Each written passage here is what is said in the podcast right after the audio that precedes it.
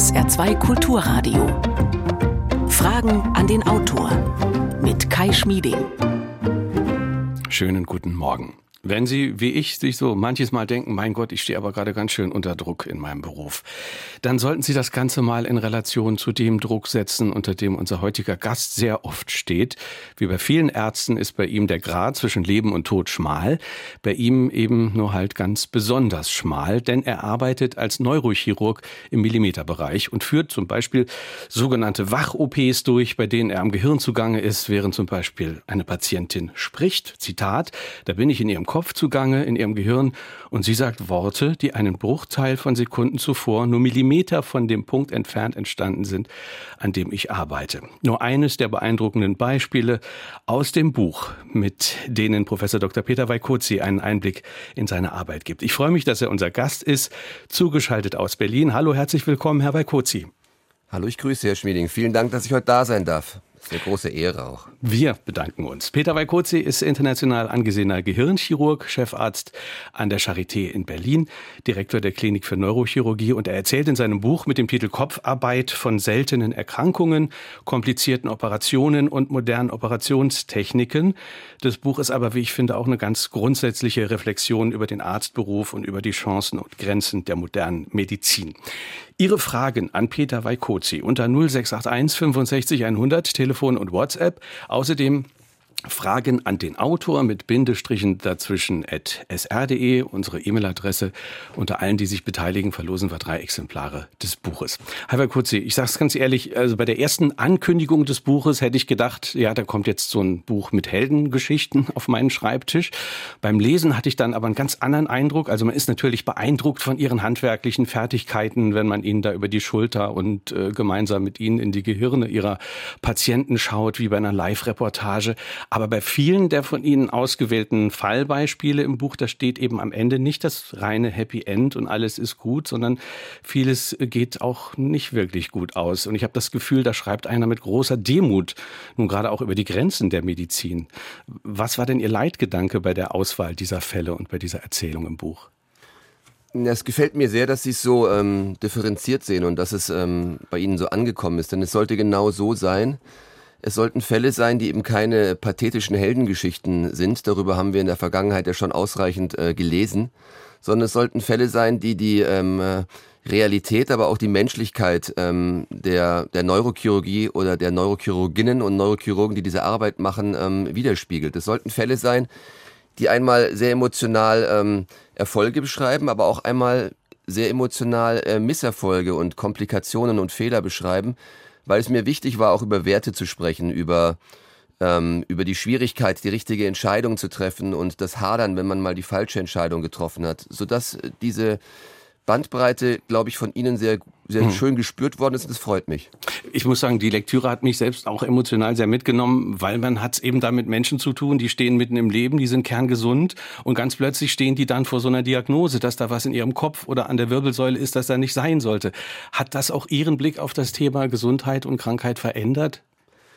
Ja, das ist natürlich, äh, das liegt in der, in, in der Sache der Neurochirurgie. Wir haben es natürlich mit einem Organ zu tun im Gehirn, das für unser, unser Sein und ähm, unsere Arbeit und wie wir uns in der Familie ähm, verhalten sehr essentiell und zentral ist. Ähm, viele Funktionen werden dort gesteuert und Patientinnen und Patienten, die wir sehen, sind plötzlich aus dem Leben gerissen oder sind vielleicht auch gar nicht mehr die Person, die sie vorher waren, sodass die Erkrankungen schon per se sehr einschneidend sind. Und ähm, die, und die Operation zudem auch noch zu solchen Veränderungen führen kann, sodass das natürlich unser, unser, unser Handeln und unsere Reflexion über die Arbeit sehr wohl ähm, nachhaltig beeinflusst. Aber das ist ein Lernprozess, den man über viele Jahre macht. Und das Buch hat mir auch geholfen, nach den vielen Jahren, die ich in, diesem, in dieser Arbeit tätig bin, geholfen, darüber zu reflektieren und es zu verstehen. Manchmal muss man Dinge niederschreiben drüber nachdenken, um sich dann weiterentwickeln zu können, sodass das eben auch ein wichtiger Teil oder ein Aspekt dieses Projektes war. Hm. Sogenannte Aneurysmen, also Aussackungen von Blutgefäßen im Gehirn und auch Tumoren, das sind die häufigsten Beispiele in Ihrem Buch. Sind das tatsächlich auch statistisch gesehen die Hauptgegner, mit denen Sie es als Neurochirurg zu tun haben? Die Erkrankungen, mit denen wir es zu tun haben, sind äh, grundsätzlich seltene Erkrankungen. Die kommen selten vor in der gesamten Population, sodass man von keiner dieser Erkrankungen sagen kann, dass sie sehr häufig sind. Aber das sind, die, sind zum Teil klassische Krankheitsbilder mit der, der Mikrochirurgie, was eines meiner Spezialgebiete ist. Ähm, Operationen unter dem Mikroskop im, in, in, mit feinsten Details. Und da sind Tumore und Gefäßerkrankungen schon so die, die Key Player oder die Haupt, Erkrankungen, mit denen wir es zu tun haben. Aber das Feld der Neurochirurgie ist natürlich unendlich groß und das macht es auch so attraktiv und spannend. Wie rückt man so einem Aneurysma zu Leibe? Können Sie das dem Laien mal, mal erklären, was man dann überhaupt macht? Also was ist das für eine Erscheinung und wo ist dann die Aufgabe des Mikrochirurgen oder Neurochirurgen, dem zu Leibe zu rücken? Aneurysmen sind ähm, Aussackungen des Gefäßsystems oder der Gefäßwand, weil es an irgendeiner Stelle eine Schwäche gibt, vielleicht durch eine Entzündung, vielleicht genetisch bedingt. Dann entwickelt sich ein kleiner Sack, der sehr dünnwandig ist. Und dann kommen diese Aneurysmen in zwei Geschmacksrichtungen daher. Die eine Geschmacksrichtung kann sein, dass es durch Zufall entdeckt worden ist, weil im Rahmen einer Kopfschmerzabklärung ein Bild gemacht worden ist und plötzlich fand man diese, dieses, diesen, diesen Sack da. Aber der hat noch keinen Schaden angerichtet. Und dann gibt es die andere Geschmacksrichtung, das sind die Aneurysmen, die geplatzt sind und zu lebensbedrohlichen oder vielleicht auch schon zu sehr schwer schädigenden Blutungen geführt haben, zu einem blutigen Schlaganfall. Der Patient oder die Patientin kommt natürlich im zweiten Fall in einem sehr schlechteren Zustand, aber das Ziel der Operation ist jeweils zu verhindern, dass es zu einer erneuten Blutung kommt und die Chance zu geben, dass sich, ähm, dass sich der Patient oder die Patientin wieder erholen können. Und man rückt dann so einem Aneurysma heutzutage auf zwei verschiedene Strategien zu Leibe. Es gibt die eine, die klassische Operation, wo man den Schädel sehr minimal invasiv über ein Schlüsselloch öffnet und dann am Gehirn vorbei ideal, im Idealfall ohne Schädigung des Gehirns dieses Aneurysma ausschaltet, indem man einen Clip, der sieht ein bisschen aus wie eine Mini-Wäscheklammer, ähm, anbringt und diesen, diesen Zufluss in dieses Aneurysma eben verschließt. Die zweite, auch sehr elegante Möglichkeit ist, das über die Leiste zu machen, indem man dann ähm, äh, Metall einbringen kann, ähm, Spiralen einbringen kann, die das Aneurysma von innen ausschäumen. Die Diskussion, die wir heute führen, ist, wann und welcher Patient mit welchem Aneurysma am besten für diese Behandlungsmethoden geeignet ist. Aber wir haben gelernt, dass die komplementär sind. Die stehen nicht mehr in Kompetition, also nicht mehr im Wettbewerb, sondern ein Aneurysma eignet sich für die Operation besser, das andere ist für das Coiling, wie wir das nennen, mit dem Katheter hm. besser geeignet. Nun hat nicht jeder, der, der Kopfschmerzen hat, äh, möglicherweise sowas in seinem Kopf. Sie haben vorhin gesagt, dass das sind seltene Erkrankungen. Trotzdem kann man quantifizieren, wie hoch die Wahrscheinlichkeit ist, dass man so ein Aneurysma hat oder auch einen Tumor im Kopf, ohne dass man irgendwas davon bislang geahnt hat. Also zum Beispiel jetzt als Mitte, Ende 40-Jähriger? Ja, ich finde Ihren Hinweis sehr wichtig, dass wir es hier, äh, dass wir niemanden neurotisierten sollen, dass er bei Kopfschmerzen gleich an ein Aneurysma denkt. Das ist sehr selten. Aber ähm, in der Gesamtbevölkerung ist die Häufigkeit, dass man, die schwankt so zwischen zwei und vier Prozent. Also wenn wir jetzt ähm, alle screenen, untersuchen würden mit, mit einem bildgebenden Verfahren, würde man so ein Aneurysma in zwei bis vier Prozent der Bevölkerung finden. Aber die meisten dieser Aneurysmen sind harmlos. Die sind sehr klein, die richten keinen Schaden an, die werden das ganze Leben lang unbemerkt bleiben. Aber auch hier müssen wir die Patientinnen und Patienten dann beraten. Und die Wahrscheinlichkeit, so eine Blutung zu erleiden, ist ungefähr, ähm, die Häufigkeit ist so einer von, einer von 10.000. Also in einer, das können Sie ja hochrechnen, in einer Region wie, wie, wie Saarbrücken, wie viele Aneurysma-Blutungen Sie dann pro Jahr eben finden. Es ist eine seltene Erkrankung und ein seltenes Ereignis. 0681 65 100 ist unsere Nummer. Professor Dr. Peter Weikotzi ist heute unser Gast. Sein Buch trägt den Titel Kopfarbeit, ein Gehirnchirurg über den schmalen Grat zwischen Leben und Tod. Wir haben hier schon einige Fragen. Hören wir mal eine erste. Wie viele Patienten müssen nach einer Kopfarbeit das Gedächtnis wieder auffrischen? Ja, es geht um Gedächtnislücken nach OPs. Ja, Gedächtnis ist ja eine ist ja ein sehr spannender Bereich, weil wir zwar glauben zu wissen, wie das Gedächtnis funktioniert und wo es im Gehirn verortet ist, aber die Schaltkreise und die verschiedenen Bereiche, wie die interagieren, sind wahrscheinlich doch komplizierter, als wir es denken. Ähm, deswegen sind Gedächtnisstörungen nur dann ein Problem, wenn die Veränderung oder auch die Folgen der Operation tatsächlich in diesen Bereichen liegen. Das ist zum Beispiel der Hippocampus oder das ist das limbisch, sind Teil des limbischen Systems oder der Hypothalamus, also alles Bereiche, die in der in der Entwicklungsgeschichte sehr alt sind und die im Gehirn sehr tief äh, verborgen sind.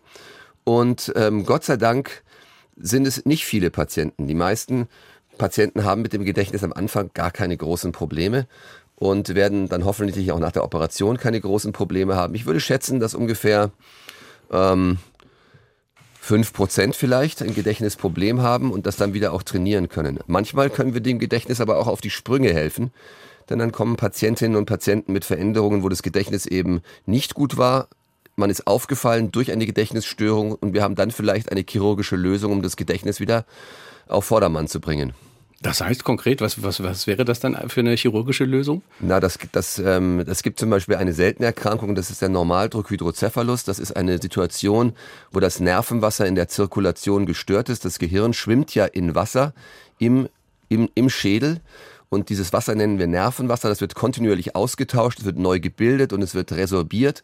Und wenn dieses äh, feine Gleichgewicht irgendwie gestört ist, entweder es wird zu viel gebildet oder es wird zu wenig resorbiert, dann kann es eben zu einem erhöhten Druck im Kopf kommen. Und dieser erhöhte Druck kann zu ähm, Konzentrations- und Merkfähigkeitsstörungen kommen, führen. Und das ist eine der ganz seltenen Gedächtnisstörungen, die man auch chirurgisch behandeln kann, indem man das Mehr an Nervenwasser ableitet durch einen sogenannten Schand. Das ist ein Plastikkatheter, der das Nervenwasser aus dem Kopf in die Bauchhöhle ableitet, dass das nicht zu viel ist. Dafür, dafür gibt es ein Ventil, das genau ähm, reguliert, wie viel dort ablaufen soll.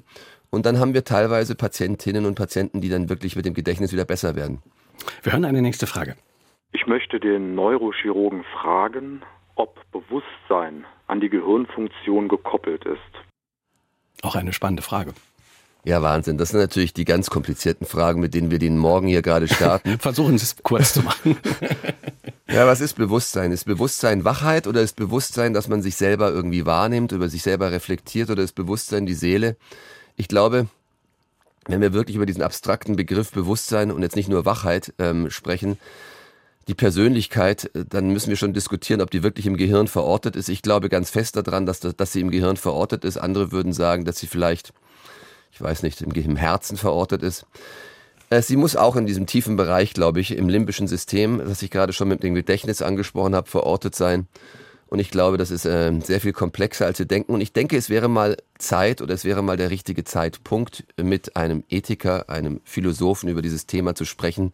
Denn ich denke, es gibt sehr unterschiedliche ähm, Ansatzpunkte, wie das äh, kodiert ist, wo das verortet ist und wie es genau funktioniert. Oder wie was es genau ist überhaupt. Ja, äh, ob, ob da eine Seele ist oder wo die verortet ist, ist ja eine ganz schwierige Frage. Sie beschreiben im, im Buch ein beeindruckendes Beispiel aus der Geschichte der Neurochirurgie. Äh, ein US-Kollege von Ihnen hat während einer OP äh, die Körpertemperatur einer Patientin bewusst gesenkt und dabei Neuland äh, betreten. Und, und dann ist es da zu einer, ja, offenkundig Nahtoderfahrung gekommen. Erzählen Sie uns, was ist da passiert? Naja, mein, mein Chef und mein ganz großer Mentor, ähm, Peter Schmiedek aus Mannheim, hatte mir zu Beginn meiner Ausbildung, um mich gleich mal ähm, über die Möglichkeiten und die Begeisterungsfähigkeit zu, zu instruieren, so ein Buch gegeben von äh, Robert Spetzler, das ist ähm, ein Neurochirurg mit deutschen Wurzeln in Phoenix gewesen. Und äh, der hat in seiner, in seiner Publikation eine Patientin beschrieben, eine Country-Sängerin war das, ähm, die er eben auch an einem großen Aneurysma operiert hat. Aber dieses Aneurysma war so komplex, dass man dazu das ähm, Herz anhalten musste. Und ähm, um möglichst viel Zeit zu gewinnen, das Gehirn ist ja sehr anfällig ähm, gegenüber Sauerstoffunterversorgung oder über, gegen, gegenüber einem Herzstillstand. Das dauert ja wenige Minuten, dann beginnt das Gehirn Schaden zu nehmen. Hat man diese Patientin runtergekühlt auf 20, 22, 24 Grad. Und das war natürlich für die damalige Zeit in den 80er, 90er, also 80er Jahren ein unglaublich spektakulärer Eingriff. Mhm. Und äh, dann war die Patientin natürlich für 45 Minuten ähm, definitionsgemäß klinisch äh, tot. Denn ähm, ein Stillstand der Hirndurchblutung ist quasi ein klinischer, ein Zustand, wo man klinisch tot ist. Das ist eine der Definitionen des Hirntods, neben den Ausfällen der gesamten Hirnfunktionen. Und als sie dann wieder aufgewacht ist, war sie in der Lage, Details der Operation zu beschreiben, die sie eigentlich nicht hätte mitbekommen dürfen. Sie hat sogar beschrieben, dass sie gespürt hat, wie sie sich als, ähm, als Person oder in Anführungszeichen als Geist ähm, aus dem Körper herausbewegt hat, irgendwo in einer Ecke an der Decke ähm, die Operation mitverfolgt hat und sie konnte Details benennen, was dem normalen Chirurgen und auch den Schulmedizinern äh, eine mhm. Überraschung war und äh, worüber, aber es waren auch Details, die man sonst irgendwie. Nicht sinnvoll nachvollziehen konnte, wie sie die hätte erleben können. Und das war eine für mich sehr prominente Beschreibung einer hm. Nahtoderfahrung, die wir aber sehr, sehr, sehr selten selber beobachten. Aber wir haben schon öfter davon auch gelesen und, und, und dieses Muster, äh, dass jemand gefühlt das ganze Geschehen von oben außerhalb des Körpers äh, betrachtet, das, das könnte äh, äh, ja auch möglicherweise eine ganz unspektakuläre spektakuläre Erklärung haben, äh, dass vielleicht doch was mit der Narkose war, dass sie doch nicht im, im Zustand des Hirntods war oder kann man das, kann man das ausschließen? Weil man hört ja häufiger von diesen Nahtoderfahrungen, wo dann immer wieder dieses geschildert wird, dass von oben jemand auf das Geschehen dann scheinbar schaut. Na, dass die Narkose jetzt flach war und die Patientin eigentlich wach war, was man ja auch leider oft, manchmal wovor man sich fürchtet bei einer Operation, das kann man insofern ausschließen, weil sie natürlich ein äh, dass, dass das Gehirn nicht mit Blut versorgt wurde und ähm, man durch die ganzen Verfahren, die man eingesetzt hat, auch wusste, dass sie, dass sie äh, im, im, im Koma ist. Ähm, also dass die Narkose nicht richtig gewirkt hat, konnte man in diesem speziellen Fall ausschließen. Hm. Wir hören mal eine nächste Frage. Expertise des Hirnforschers zur Cannabis-Liberalisierung interessieren. Herr Weikutzi, ist das etwas, äh, zu dem Sie auch geforscht haben oder wo Sie eine Meinung haben?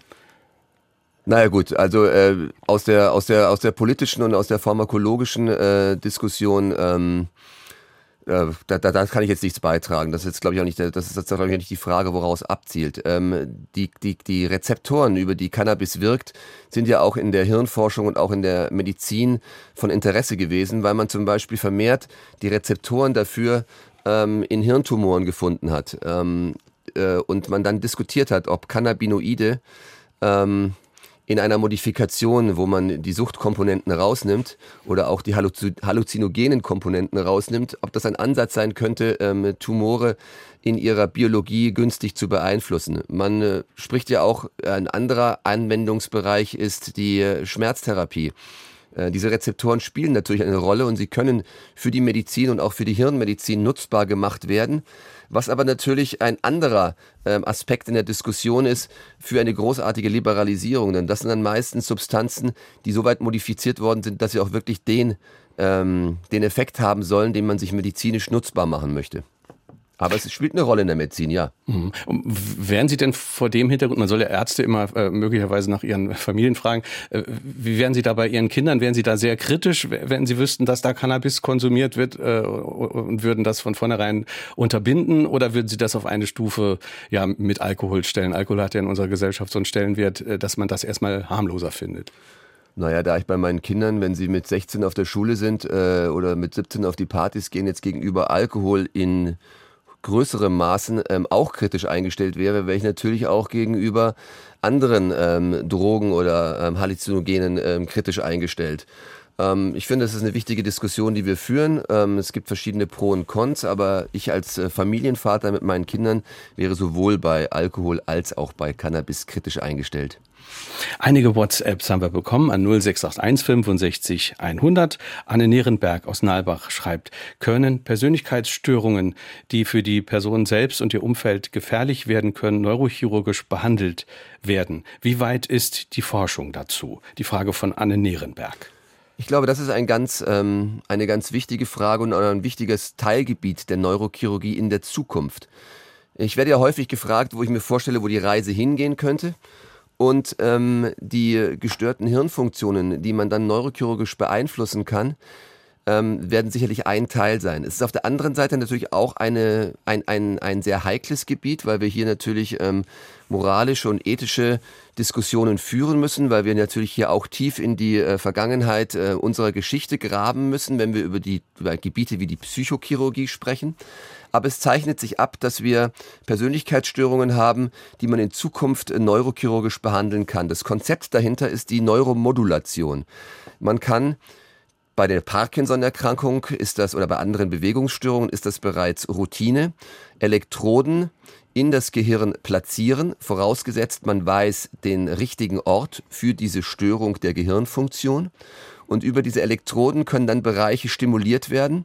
Und da das Gehirn mit Elektrizität funktioniert, wird eine Applikation, also eine Gabe von einem elektrischen Impuls in das Gehirn dazu führen, dass bestimmte Bereiche nicht unbedingt gereizt, sondern die werden eher geblockiert, die werden ähm, gestoppt. Und so mhm. kann man kann man Regelkreisläufe, die außer Kontrolle geraten sind oder die nicht mehr im Gleichgewicht sind, günstig beeinflussen. Beim Parkinson ist das fantastisch. Patienten, die vorher nicht richtig laufen konnten, die ähm, eine gestörte Motorik hatten, sind plötzlich wieder in der Lage zu schreiben oder ein Glas Wasser zum Mund zu führen oder pro problemlos ähm, zu gehen. Und die äh, Erkrankungen, die, die jetzt gerade diskutiert werden, sind zum Beispiel Depression, sind zum Beispiel Suchterkrankungen, sind zum Beispiel ähm, Erkrankungen, wo man ähm, wo man äh, Zwangshandlung, von Zwangshandlungen sehr stark gesteuert wird, äh, Spielsucht. Äh, das sind Erkrankungen, über die wir heute sprechen. Und wir werden in Zukunft über Erkrankungen sprechen, eben auch über Gedächtnisstörungen, Alzheimer oder vielleicht auch über Wachkoma, wo es erste experimentelle Ansätze ähm, gibt, die, die, die uns Hinweise darauf geben, dass man dann vielleicht in 10, 15 Jahren auch solche ähm, Verhaltensstörungen behandeln kann mit der Neurochirurgie. Ähm, Tiefenhirnstimulation, so heißt das ja zum Beispiel bei Parkinson, äh, da sagen Sie, da ist man schon richtig weit. Also da hat man schon richtig gute Ergebnisse. Ist das auch so weit, dass man das flächendeckend einsetzen kann oder ist es dann doch auch mit sehr, sehr hohen Risiken verbunden auf der anderen Seite? Also die Tiefenhirnstimulation bei der Parkinson-Erkrankung würde ich jetzt einfach mal sagen, dass das zu einer standardisierten ähm, Behandlungsmethode äh, in dem Werkzeugkasten äh, der Neurologinnen und äh, Neurochirurginnen geworden ist, die sich mit diesem Krankheitsbild beschäftigen. Äh, natürlich ist es nicht das, was man als erstes zieht aus der Werkzeugkiste, sondern man wird das erst mit äh, Medikamenten machen, die sehr wirksam sind. Aber es gibt bereits auch Studien, die gezeigt haben, dass man mit solchen Eingriffen nicht bis zum letzten Moment warten soll, sondern dass man, ähm, dass gerade äh, junge Patienten, wo man das früh einsetzt, noch vielleicht vor, bevor alle Medikamente ausgereizt sind, sehr, sehr, sehr viel, sehr gut profitieren davon und auch und, und langfristig profitieren können, sodass wir gerade bei der klassischen Parkinson-Erkrankung sagen können, das ist ein Standard und äh, auch sagen können, dass das für den flächendeckenden Einsatz in Anführungszeichen ähm, geeignet ist. Aber im Endeffekt ist es nur eine kleine Subgruppe, bei denen die Medikamente nicht wirken oder bei denen die Symptome so vorangestritten sind, dass man an so eine Maßnahme denkt. Denn es ist nach wie vor eine Operation mit all ihren Risiken, aber es ist auch eine sehr komplikationsarme Operation, die wir routinemäßig durchführen und vor der keiner Angst haben muss. 0681 65 100 ist unsere Nummer. Wir hören eine nächste Hörerfrage. Ein Gehirn funktioniert ja über Synapsen. Kann man diese elektrisch messen? Ja, kann man die Ströme im Gehirn messen? Kann man die Synapsen messen? So habe ich die Frage verstanden. Genau, also die Frage bringt uns natürlich jetzt auf die äh, auf die zellulären, äh, auf die Zellbestandteile oder auf die Grundlage des, des, des, des Aufbaus eines Gehirns. Das Gehirn funktioniert ja grundsätzlich über Nervenzellen. Die sind umgeben von Stützzellen und die Nervenzellen kommunizieren mit anderen Nervenzellen. Und diese Kommunikation, also die Informationsweitergabe von einer Nervenzelle zur anderen, erfolgt an äh, Schnittstellen und diese Schnittstellen nennt man Synapsen. Und äh, diese Synapsen ähm, funktionieren so, dass die Nervenzelle eins ähm, Botenstoffe freisetzt, die an der über die Synapse hinüberfliegen. Über, das sind da, da reden wir über minimalste Entfernungen und die und den Nervenzelle 2 dann eben ähm, aktivieren. Und das sind ähm, das sind Botenstoffe, die können entweder erregend sein oder die können hemmend sein. Und diese Botenstoffe werden an den Nervenzellen elektrische Impulse auslösen. Eine Nervenzelle funktioniert und das Gehirn in Gänze funktioniert also mit der Weiterleitung von elektrischen Impulsen. Und es gibt immer eine Grundspannung einer Nervenzelle und äh, jede Stimulation oder jede Veränderung über so einen Botenstoff führt dazu, dass ein Aktionspotenzial, also eine elektrische, äh, ein elektrischer Impuls ausgelöst wird. Und diesen elektrischen Impuls kann man mit sehr feinen Elektroden oder mit sehr feinen Instrumenten, die man in seine Nervenzelle reinsteckt, messen. Das sind Einzelzellableitungen. Mhm. Das spielt im Labor eine große Rolle, wenn wir über die Nervenzellen lernen wollen. Das spielt aber auch eben bei der Platzierung von solchen Elektroden eine Rolle, weil jeder jedes Kerngebiet, jede Nervenzellgruppe hat ihr ganz spezielles elektrisches Muster und das wird auf Einzelzellniveau abgeleitet, damit man weiß, dass die Elektrode wirklich am richtigen Ort liegt.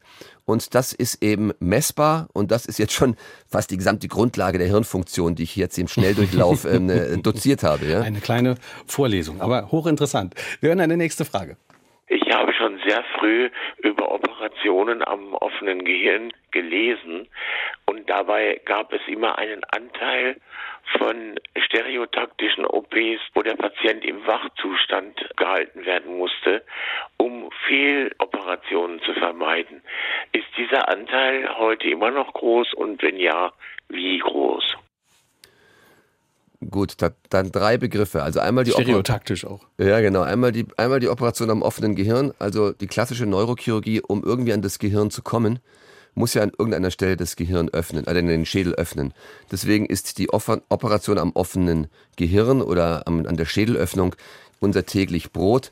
Und ähm, das ist unsere Routine und davor muss man auch keine Angst haben, das darf man auch nicht verteufeln. Irgendwie muss man ja rankommen, bis es andere Verfahren gibt, die vielleicht durch den Schädel durcharbeiten können. Stereotaktisch heißt ähm, Millimeter genau ähm, in einem 3D-Koordinatensystem Verfahren, die es erlauben, ähm, nicht einfach nicht einfach mal ähm, einfach mal alles aufzumachen und alles zu durchwühlen, sondern wirklich wie mit einem Navigationssystem auf den Millimeter genau einen Ort zu finden, wo man dann eine Nadel hinführt oder wo man mit seinen feinen Instrumenten direkt drauf hin operiert. Aber der Kern der Frage geht auf die Wachoperation.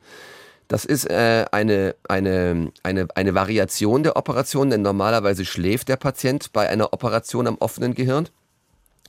Bei Wachoperationen schläft der Patient aber nur zu dem bis zu dem Zeitpunkt, wo, das, wo der Schädel eröffnet ist und das Gehirn vor einem liegt. Und dann erlaubt man dem Patienten aufzuwachen und das kann man sich leisten, denn das Gehirn selber, an dem man dann operiert, das empfindet ja keinen Schmerz. Das kennt man ja auch aus verschiedenen Hollywood-Schinken oder Hollywood-Filmen, die ähm, das für gewisse Schaudereffekte zunutze gemacht haben. Und äh, wir nutzen diese, diese, diesen, diesen Asset, diesen Vorteil, weil wir dann in der Lage sind, am wachen Patienten direkt zu prüfen, ob das Areal oder die Region des Gehirns, die da vor uns liegt, ähm, wichtig ist äh, in der Funktion. Das hat man früher mit der Motorik, also mit den motorischen Funktionen gemacht, also Bewegungsfähigkeit von Arm oder von Bein. Da konnte man dann mit einer Elektrode direkt das Gehirn stimulieren und wenn der Arm oder das Bein gezuckt hat, dann wusste man, das ist jetzt ein Bereich, der für diese Funktion wichtig ist und dann hat man dort besser nicht operiert. Mhm. Und das Problem ist ja, dass wir oft mit Tumoren, dass wir mit Tumoren zu tun haben, die diese Funktionen verschieben. Wir können unsere klassischen anatomischen Kenntnisse nicht ohne weiteres anwenden. Und wo wir es heute wirklich noch anwenden, etwa zweimal die Woche, sind Operationen, wo die Sprachfunktion involviert ist. Dann haben wir einen Patienten, wo wir einmal die Sprachfunktion prüfen, ähm, kann der zum Beispiel etwas lesen? Kann er es äh, beschreiben? Kann er es nachsprechen oder kann sie es nachsprechen? Oder kann sie ähm, einen Satz bilden, den man äh, vorgegeben hat? Und äh, wenn das nicht mehr der Fall ist, dann weiß man, dass man gerade eine Region stimuliert hat, die für die Sprache wichtig ist.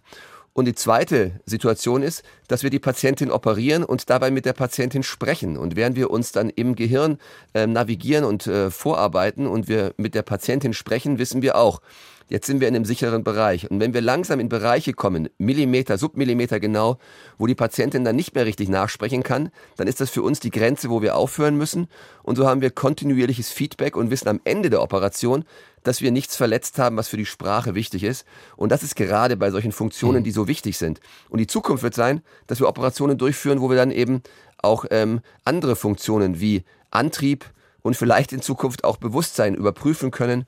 Ähm, und das ist eine ganz spannende Situation, mhm. weil es sehr aufwendig ist, weil es eine High-Performance-Operation mit einem High-Performance-Team ist. Und ähm, da sind wir stolz drauf, dass wir hm. sowas machen können. Zumal wir ja auch heute noch gar nicht so genau wissen, wenn ich das richtig verstehe, wo all diese Fähigkeiten äh, im Gehirn genau organisiert sind. Also wo die Sprache nun genau verankert ist oder wo anderes verankert ist. Äh, dann ist es ja umso wichtiger, dass sie dann so eine OP nutzen. Ja, also wenn ich es richtig verstanden habe, um eine Art Landkarte zu erstellen, damit sie dann auf sicheren Wegen äh, zum, zum Ziel kommen, zum Tumor zum Beispiel, den sie rausnehmen, ohne dabei irgendwelche Zentren äh, zu verletzen, die, die sehr wichtig sind und äh, die nachher dann fehlen. Es ist genauso, wie Sie sagen, ähm, die, die, die, wie wir uns die Sprache vor zehn Jahren oder vor 15 Jahren vorgestellt haben, das war sehr vereinfacht.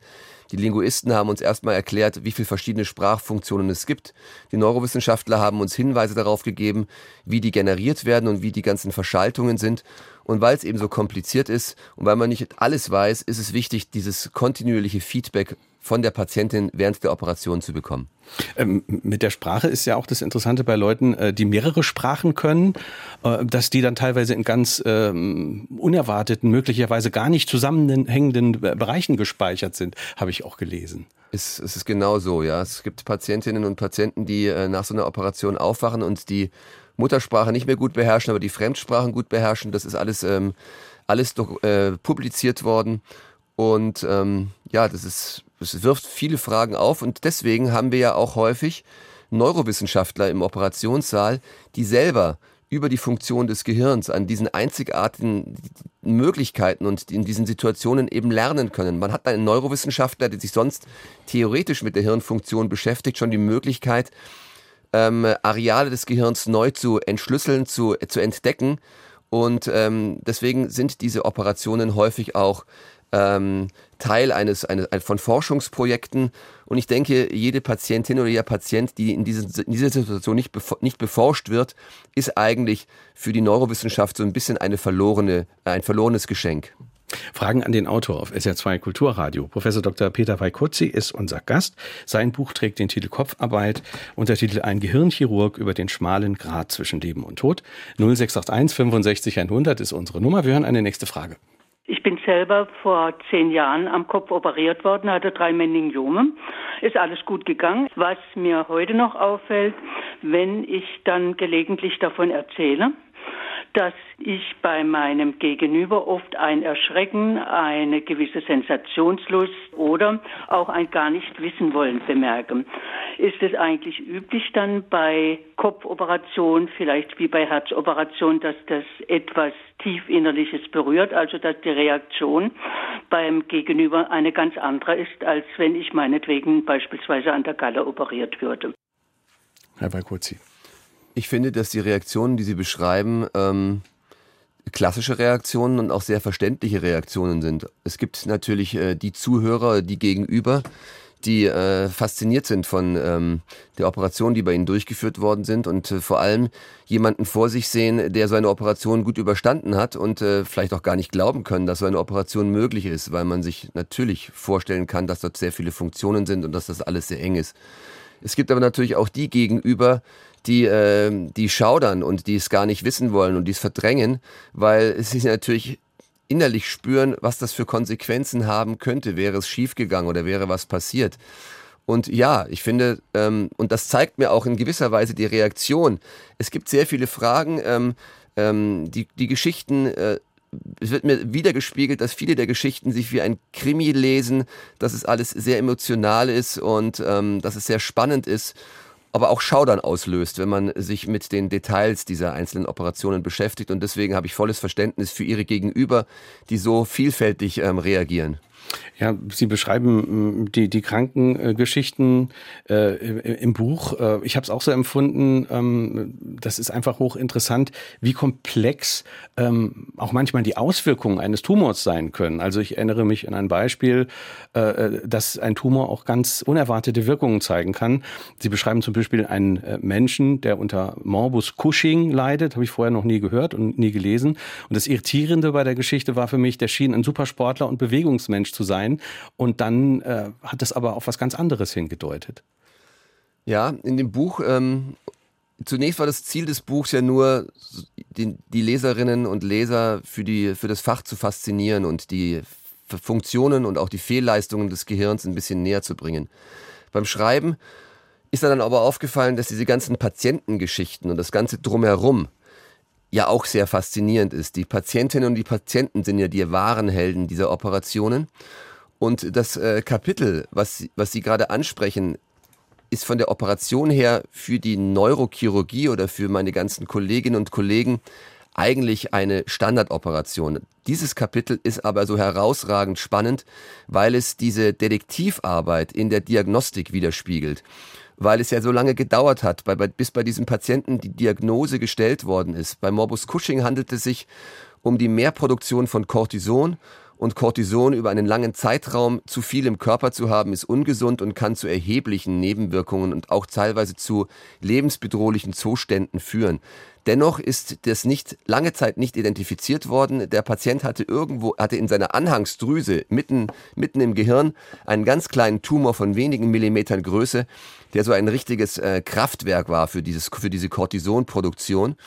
Und ähm, der war am Anfang ein ganz sportlicher Mensch, hat dann an Gewicht zugenommen, seine Leistungsfähigkeit ist runtergegangen, die Knochen sind brüchig geworden, der hat sich, eine, hat sich einen Knochenbruch geholt und dieses Kapitel beschreibt den langen Weg ähm, und für den Patienten den schmerzlichen Weg, bis diese Diagnose gestellt worden ist und dann aber auch den erfreulichen Ausgang, nachdem dieses Kraftwerk der Cortisonproduktion dann operativ entfernt worden ist.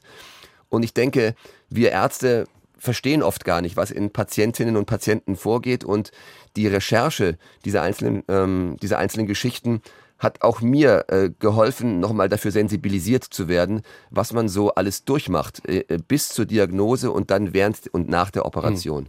Hm. Erklären Sie uns das nochmal. Wie, wie kann denn so ein kleiner äh, Tumor dann den Stoffwechsel dermaßen beeinflussen? Wie ist es dann zum Beispiel zu diesem Sporttreibendrang gekommen? Hat das auch was mit der Wirkung des Stoffwechsels zu tun? Das war ja ein Mensch, äh, den beschreiben Sie ja, der wollte unheimlich viel Sport machen, der konnte fast äh, nicht bewegungslos sein. Genau, der hatte seinen kleinen Tumor in der Hypophyse, das ist die Hirnanhangsdrüse, die befindet sich zwischen unseren Augen hinter der Nase und ist etwa ähm, ein bis zwei Zentimeter groß. Und wir sprechen von kleinen Mikrotumoren. Und in diesem Bereich, die, die, die er gehabt hat, die sind dann wenige Millimeter groß, kleiner als zehn Millimeter. Und ähm, in diesem Bereich werden Hormone produziert. Da wird es, da werden ähm, und es sind in der Regel die Hormone, die dann dem Körper sagen, das Haupthormon auszusch, auszusch also es ist eine, es ist eine Steuerzentrale, die für die Hormonregulation wichtig ist. Dort werden Sexualhormone, Schilddrüsenhormone, ähm, Cortisonproduktion äh, und vieles mehr wird dort gesteuert. Und Cortison ist ein ist ein ähm, ein stoffwechselantreibendes Hormon in erster Linie. Und nicht umsonst steht der Cortison auch auf der Dopingliste. Wenn Sie äh, Profisportler sind, werden Sie unter anderem auf Cortison geprüft. Und ähm, äh, weil Cortison den Körper antreibt, ähm, auf der einen Seite den, den Stoffwechsel antreibt, man wird leistungsstärker, auf der anderen Seite ähm, den, äh, auch die, das Schmerzempfinden und die äh, Leistungsgrenze verschiebt. Man, man, man, man äh, spürt die Erschöpfung sehr viel später. Und deswegen ist es so ein wunderbares, in Anführungszeichen, Dopingmittel, was jetzt natürlich immer entdeckt wird, aber was zu Leistungs, was zu Höchstleistungen treiben kann. Mhm. Aber es hat seinen Preis, denn die Dauereinnahme davon ähm, führt dem Körper zu Schaden zu. Und dieser Patient hat am Anfang die positiven äh, Effekte gespürt. Wenig Schlaf, Aufgedrehtheit, fast schon wie so eine Droge, dauernd unter Strom, dauernd ähm, wollte er viele Kilometer laufen. Aber irgendwann ähm, zahlt man seinen Preis dafür. Äh, die, der englische Spruch, es gibt nichts, es gibt nichts im Leben mit was wie ein freies Mittagessen. Es gibt there's no such thing in life as a free lunch. Mhm. Man muss immer einen Preis dafür bezahlen irgendwann. Und äh, bei diesem Beispiel, um das noch abzuschließen, äh, äh, dann äh, ist es ja auch gelungen, das Ganze zu entfernen und der Mann hat danach dann ein ganz normales, gesundes Leben führen können. Habe ich richtig in Erinnerung? Genau, worüber uns wir bei ihm besonders gefreut haben, ist Nummer eins, man konnte diesen kleinen Tumor entfernen, ohne die restlichen Hormonfunktionen zu schädigen. Und Nummer zwei, man konnte diese Erkrankung wirklich heilen. Ähm, äh, die Neurochirurgie ist ja für, oder die Neuromedizin ist ja häufig ähm, dafür verschrien, dass viele Erkrankungen nicht geheilt werden können. In der Chirurgie können wir viele Krankheiten heilen. Das war ein Beispiel dafür. Er ist bis jetzt äh, weder auf zusätzliche Hormone angewiesen, noch ist das Cortison wieder angestiegen und äh, alle Funktionen sind wieder zurück zur Normalität gelangt. 0681 65 100 ist unsere Nummer. Wir hören eine nächste Frage. Glauben Sie, dass das menschliche Gehirn Wellen aussenden kann, also Funken, sowas wie Funken kann, die dann ein anderer oder was anderes empfangen kann? Interessante Frage. Interessante Frage und interessante Frage, mit der ich erst letzten Abend konfrontiert worden bin. Mein Gesprächspartner hat, hatte sich belesen und ähm, konnte Literatur aus der Quantenphysik zitieren, die sich genau mit diesem Thema beschäftigt. Äh, wie, wie ist es möglich, äh, dass äh, man an jemanden denkt, jemanden anrufen möchte und in dem Moment ist auf der anderen Seite belegt, weil der auch versucht, jemanden anzurufen. Dieses Phänomen der Gedankenübertragung. Ich habe keine gute biologische Erklärung dafür. Ähm, die, die, die, die Theorie, die wir diskutiert haben, war eine quantenphysikalische Theorie mit kleinen Teilchen und äh, dann habe ich gefragt, wie aber diese kleinen Teilchen, wie sind die denn verbunden mit dem, mit dem Gegenüber, mit dem Empfänger? Und da gab es auch eine Theorie dafür und es wurden auch äh, Physiker wie Stephen Hawking zitiert. Ich fand es eine sehr äh, interessante Diskussion, die mir gezeigt hat, wie vielfältige Theorien es dazu gibt. Wir, ähm, ich als äh, Neuroforscher habe keine gute Erklärung, äh, die zellulär oder molekular ähm, eine molekulare Basis hat, aber ich bin offen für jedes andere Konstruktionssystem oder Modell oder Erklärungsmodell, weil es ja schon, weil wir alle solche Situationen klären, erkennen, die uns dann diese Frage aufwerfen. Sie beschreiben äh, in dem Buch äh, das Gehirn äh, fast schon schwärmerisch, habe ich das Gefühl gehabt. Also das weiß-rosa-grau schimmernde Organ mit seiner komplexen Anatomie bietet ein höchst ästhetisches, völlig unblutiges und friedliches Bild. Das ist ein Zitat aus dem Buch. Äh, vielleicht mal an Sie die Frage, was fasziniert Sie an dem Bild? Warum haben Sie ästhetisch so einen großen Gefallen am Gehirn gefunden? Zum einen ist das Gehirn äh, sicherlich Ausdruck der höchsten Evolution, der höchsten Entwicklungsstufe. Und wenn man sieht, wie sich das Gehirn sowohl in Funktion als auch in der, in der Feinheit seiner Strukturen über die Millionen Jahre entwickelt hat, dann ist das schon eine ganz großartige Leistung ähm, der Natur, die da stattgefunden hat.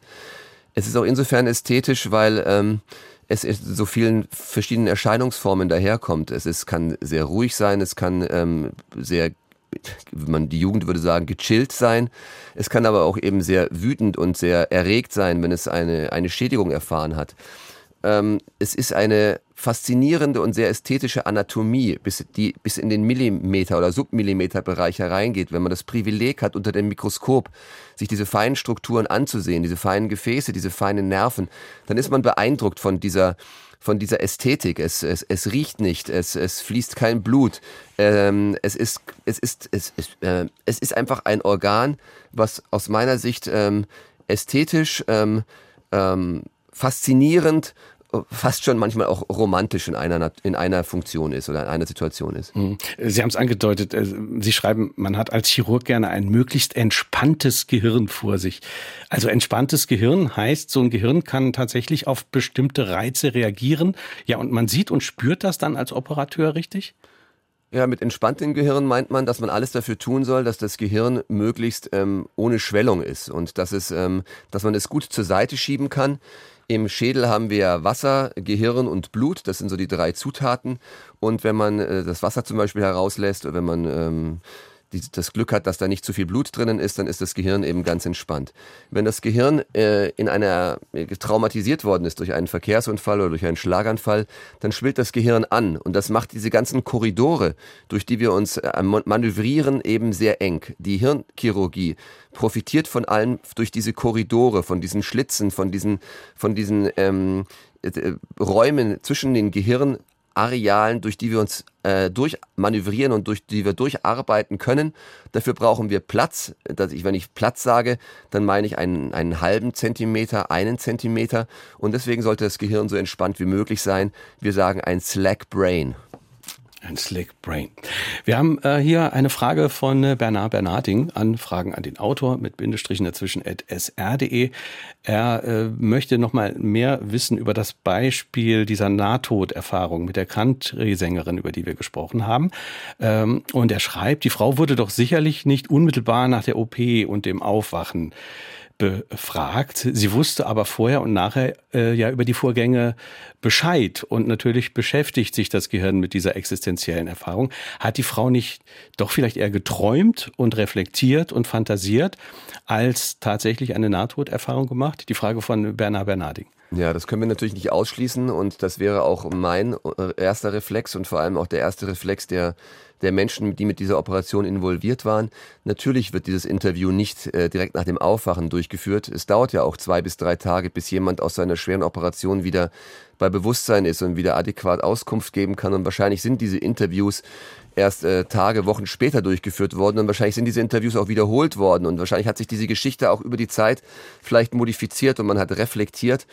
Aber ähm, wenn man sich die Interviews von Robert Spetzler eben äh, anhört, der dazu auch befragt worden sind, dann sind dort auch Details beschrieben worden, die vielleicht nicht äh, eine Pflegende auf der Station mal fallen lassen konnte oder die ein, eine Ärztin oder ein Arzt berichtet hat, sondern es müssen so schon solche Details gewesen sein, über die man nicht mehr gesprochen hat, weil man sie vergessen hat und die dann wieder in, ähm, in Erinnerung gekommen sind äh, ja, stimmt, da war was. Es ist komisch, dass sie das, dass sie das berichten kann. Hm. Äh, so, so wird es, äh, so findet man es auch heute in den sozialen Medien.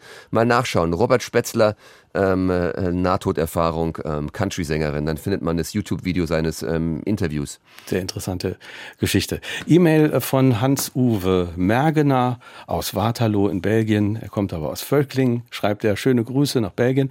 Ähm, äh, und er fragt, beziehungsweise schreibt, hier und da hört man, es gäbe auch eine Art Gehirn, ja, eine Zusammenarbeit des Hirns mit dem Darm, beziehungsweise Verdauungssystem. Was ist davon zu halten? Die Frage von Hans-Uwe Mergener. Mergener. Danke dafür. Hm, davon ist sehr viel zu halten. Das ist ein sehr wichtiges äh, Forschungsgebiet. Es gibt das äh, zentrale Nervensystem, um das wir uns als Chirurgen und Neuromediziner kümmern. Dann gibt es das ähm, periphere Nervensystem, das sind die Nerven, die in die Arme und die Beine gehen.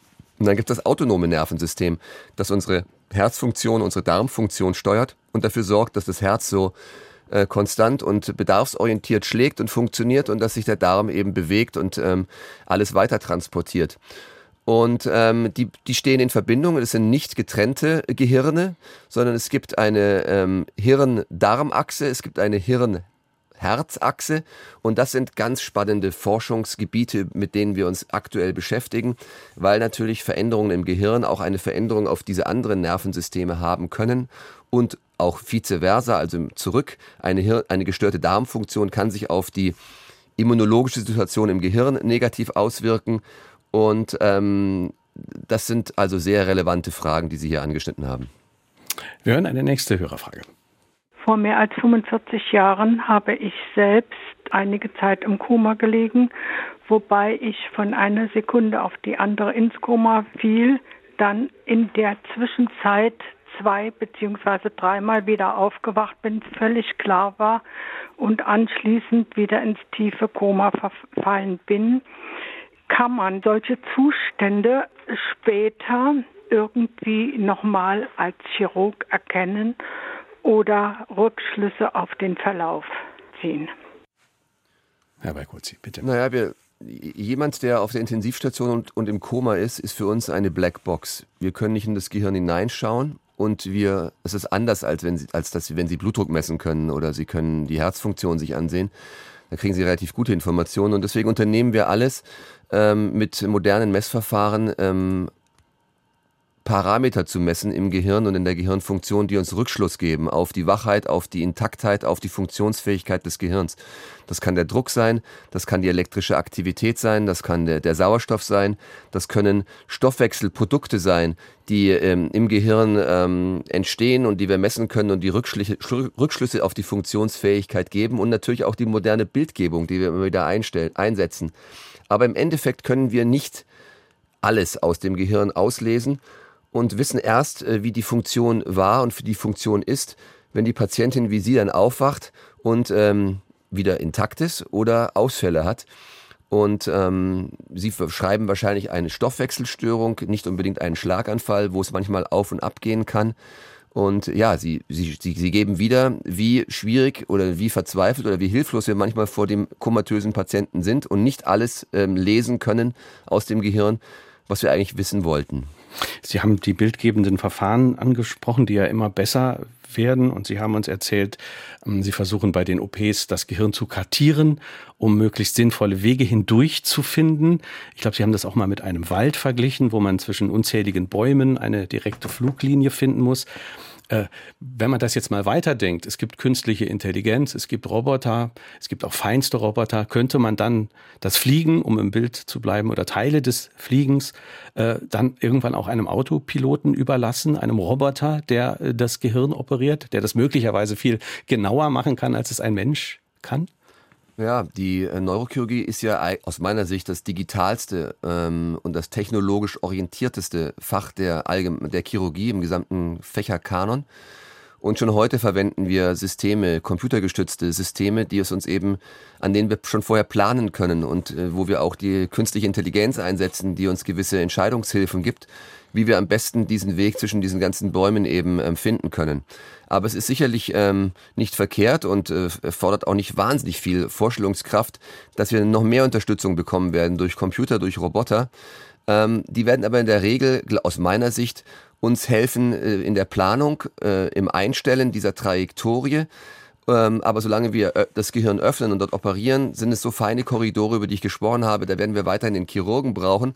Aber vielleicht gibt es in Zukunft ähm, Systeme, wo wir eine, eine Elektrode, einen Laserkatheter einführen. Das machen wir heute schon teilweise. Oder mit fokussiertem Ultraschall durch die Schädeldecke arbeiten können. Dann könnte es vielleicht ähm, automatisiert werden und dann könnte vielleicht auch die Funktion des Chirurgen hinterfragt werden. Aber der Chirurg wird immer die letzte Kontrollinstanz bleiben und muss dann eben mit dem Plan, den der Roboter vielleicht vorgibt, dann auf den roten Knopf drücken, um die Operation auszuführen oder zu begleiten. Ähm, wie ist die Perspektive des äh, Chirurgen mit diesen 3D-Bildern? Kann man das äh, vergleichen mit einem äh, Navigationssystem im Auto oder, oder wie werden Sie da an, an, an Ihr Ziel gelenkt? Sie, Sie schauen sich ja alles durch ein Mikroskop an. Es ist genauso wie Navigationssystem, es ist so ähnlich wie ein Navigationssystem. Wir, der, der, der Aufwand, den wir nur leisten müssen, anders als bei einer äh, immer gleichbleibenden Straßenkarte, die Sie in Ihrem Auto haben, da schalten Sie ja den Ort ein und Sie gehen davon aus, dass sich die Straßen in den letzten 24 Stunden nicht verändert haben und können sich meistens darauf verlassen. Im Gehirn ist das natürlich anders. Jeder Patient ist anders und wir müssen vorher sehr viel Aufwand leisten, um diese Karte, um dieses äh, Straßennetzwerk für den einzelnen Patienten erstmal zu erstellen. Und wenn wir dann die Patientin besser verstanden haben mit ihrer Karte und ihren Straßen, dann wird das in das Computersystem eingebracht und dann können wir ähnlich wie beim Navigationssystem den direkten Weg äh, planen oder manchmal ist der direkte Weg nicht der beste, sondern wir müssen uns äh, an, an, an verschiedenen Funktionen vorbeiarbeiten und dabei auch mal einen Haken schlagen und äh, deswegen ist es im Endeffekt eine Navigation, die aber sehr individualisiert ist, weil nicht jeder Patient der gleiche ist wie der Vorgänger. Hm. Vier Minuten haben wir noch. Äh, nutzen wir die vielleicht, um äh, nochmal verstärkt in die, in die Zukunft äh, äh, zu schauen. Mm, Sie schreiben, wie schnell sich in der Neurochirurgie der Fortschritt entwickelt. Ähm, Sie haben schon einige Anwendungsgebiete vorhin angesprochen. Äh, wird denn möglicherweise auch mal eine Gehirntransplantation mal möglich sein? Ähm, schwierige Frage. Also dieses Buch beschäftigt sich ja auch mit ähm, Themen wie ähm, Werten und äh, wie findet man, wie ist die Psychologie bei schweren Entscheidungen. Und das sind Themen, die, glaube ich, die Allgemeinheit nachvollziehen kann und auch für alle für in ihren Beruf mitnehmen können. Eine, eine, Her eine, eine Hirntransplantation ist natürlich auch eine sehr schwierige Entscheidung und die haben wir es auch mit Werten zu tun, ähm, die wir nicht über Bord werfen sollten. Und aus meiner Sicht ist das eine sehr schwierige Werteentscheidung ob wir ähm, das Gehirn mit ihren Funktionen und Persönlichkeiten, die sie so in sich trägt, transplantieren sollen. Also es ist schon mal eine schwierige ethische Fragestellung dann ist sie technisch im Moment auch nicht durchführbar, weil man dazu das Gehirn von dem einen Kopf auf den anderen transplantieren muss. Ich habe erwähnt, das Gehirn toleriert nur wenig Sauerstoffmangel und Durchblutungsmangel und das geht technisch im Moment nicht. Vielleicht kommen wir an den Punkt, wo wir mal einzelne Zellen transplantieren, um jemanden mit Parkinson die Zellen wiederzugeben, die ihm helfen. Das halte ich für realistisch. Eine Hirntransplantation halte ich äh, für technisch schwierig möchte ich aber eigentlich auch gar nicht so richtig sehen, aufgrund meiner Wertevorstellung, die ich derzeit vertrete. Mhm. Was ist mit Mikrochips, die ins äh, Gehirn gepflanzt werden, um möglicherweise äh, bestimmte Strukturen zu ersetzen? Äh, ist das noch Science Fiction oder ist es teilweise schon Realität? Das ist teilweise Realität, zumindest in Forschungslaboren. Ähm, ein ganz großes Gebiet der Neurochirurgie wird die Restauration von Hirnfunktionen sein, die verloren geglaubt waren. Querschnitt oder Schlaganfall, das akzeptieren wir heute, dass diese Funktionen verloren gegangen sind. Das Gehirn hat aber auf der einen Seite die Fähigkeit, sich zu regenerieren, auf der anderen Seite werden es, wird es Verfahren geben, sich diese Regenerationsfähigkeit zunutze zu machen. Oder aber man arbeitet an ähm, Interfaces, an Schnittstellen zwischen Computern und Gehirn oder sogar an Prothesen, an Implantaten, Mikrochips oder vielleicht auch kleinen Mikrorobotern, die durch das Gehirn ähm, reisen können und an bestimmte Orte ähm, manövriert werden können, um Funktionen zu ersetzen. Ich halte das für realistisch und ich freue mich, dass die Neurochirurgie ähm, hier einen zentralen äh, Part in der Zukunft, also in 10 bis 20 Jahren übernehmen wird. Mhm. Wie ist das äh, mit der Vorbeugung oder mit der Früherkennung? Werden wir in Zukunft auch äh, Gehirntumore möglicherweise viel früher in ihrer Entstehung entdecken können mit der modernen Technik? Halte ich für einen sehr wichtigen Teil, denn wir wissen, dass wir mit früh erkannten Veränderungen besser umgehen können, schonender umgehen können und die Prognose besser ist. Deswegen muss die Früherkennung ein wichtiges ein wichtiger Bereich sein. Ich kann mir vorstellen, dass es möglicherweise auf unseren Smartphones oder auf unseren ähm, Uhren, die wir tragen, ähm, Funktionen geben wird, die nicht nur den Puls messen, sondern vielleicht auch unsere Bewegung und be gestörte Bewegung identifizieren. Wenn ein leichtes Zittern auftritt, könnte das bereits ein Hinweis sein auf eine frühe Veränderung im Gehirn. Und wir werden über solche Verfahren und der künstlichen Intelligenz in der Lage sein, solche Veränderungen frühzeitig ähm, auf dem Radar zu bekommen und dann frühzeitig ein Bild zu machen und schon früh behandeln zu können. Ja, also jenseits äh, von all dem Technischen, schreiben Sie aber, wird wesentlich für die Weiterentwicklung Ihres Fachs sein, die Entmystifizierung. Das ist vielleicht die allerletzte Frage. Warum hat diese Entmystifizierung Ihres Fachs für Sie so eine große Bedeutung? Ähm, es hat für mich eine große Bedeutung. Ich weiß nicht, ob es für viele andere eine große Bedeutung hat. Jemand, der mich hier sehr stark beeinflusst hat, war auch ähm, Bernhard Meyer. Das ist mein Kollege aus München, mit dem ich das diskutiert habe und der hier ein sehr starker Vertreter ist dieser Entmystifizierung, die aber für unsere ganze Generation eine wichtige Rolle spielt. Ich denke, Damals, als die Generation vor uns Pionierarbeit geleistet hat, wurde das Licht ausgemacht, es war still, es wurde ein Mythos aufgebaut und es wurde der Eindruck erwe erwe äh, äh, äh, erweckt, dass das eigentlich niemand anderes kann. Und die Entmystifizierung ist für uns wichtig mit der, in der Kommunikation mit, mit, den, mit den Laien, dass es eine, um ein bisschen die Sorge zu nehmen. Es ist wichtig in der Weit- und Fortbildung, wenn ich allen meinen Assistenten erzähle, das ist so schwierig, das kann mhm. nur ich, wie sollen die das denn lernen? Wie sollen mhm. wir den Nachwuchs an, heranbringen? Und ich finde es auch ähm, wichtig für unser Selbstverständnis, dass man auch Raum gibt für neue Entwicklungen und deswegen ist diese Entmystifizierung mhm. für uns ein ganz integraler Bestandteil. Ein schönes Schlusswort. Dankeschön, Peter Weikozi. Schöne Grüße nach Berlin. Vielen Dank für dieses Gespräch. Ich war wirklich glücklich, hier sein zu können. Ich danke den Le äh, Hörerinnen und Hörern für diese wirklich teilweise tiefgehenden intelligenten Fragen, die über das hinausgegangen sind, was wir sonst diskutieren. Und es war eine Freude für mich, an diesem Sonntagmorgen es bei Ihnen uns, sein zu dürfen. Es war uns auch eine Freude. Ganz schnell noch die Gewinner. Anne Stöß aus Karlsruhe, Wolfgang Deges aus Losheim, Andreas Schiffer aus Saarbrücken. Kommende Woche unser Gast Michael Paul. Es geht um den Kampf um den Nordpol, die Arktis, der Klimawandel und die Rivalität der Großmächte. Also wieder ein politisches Thema. Thema. Ich bin Kai Schmieding, danke herzlich fürs Zuhören, wünsche einen schönen Sonntag und empfehle unseren Podcast in der ARD Audiothek. Tschüss.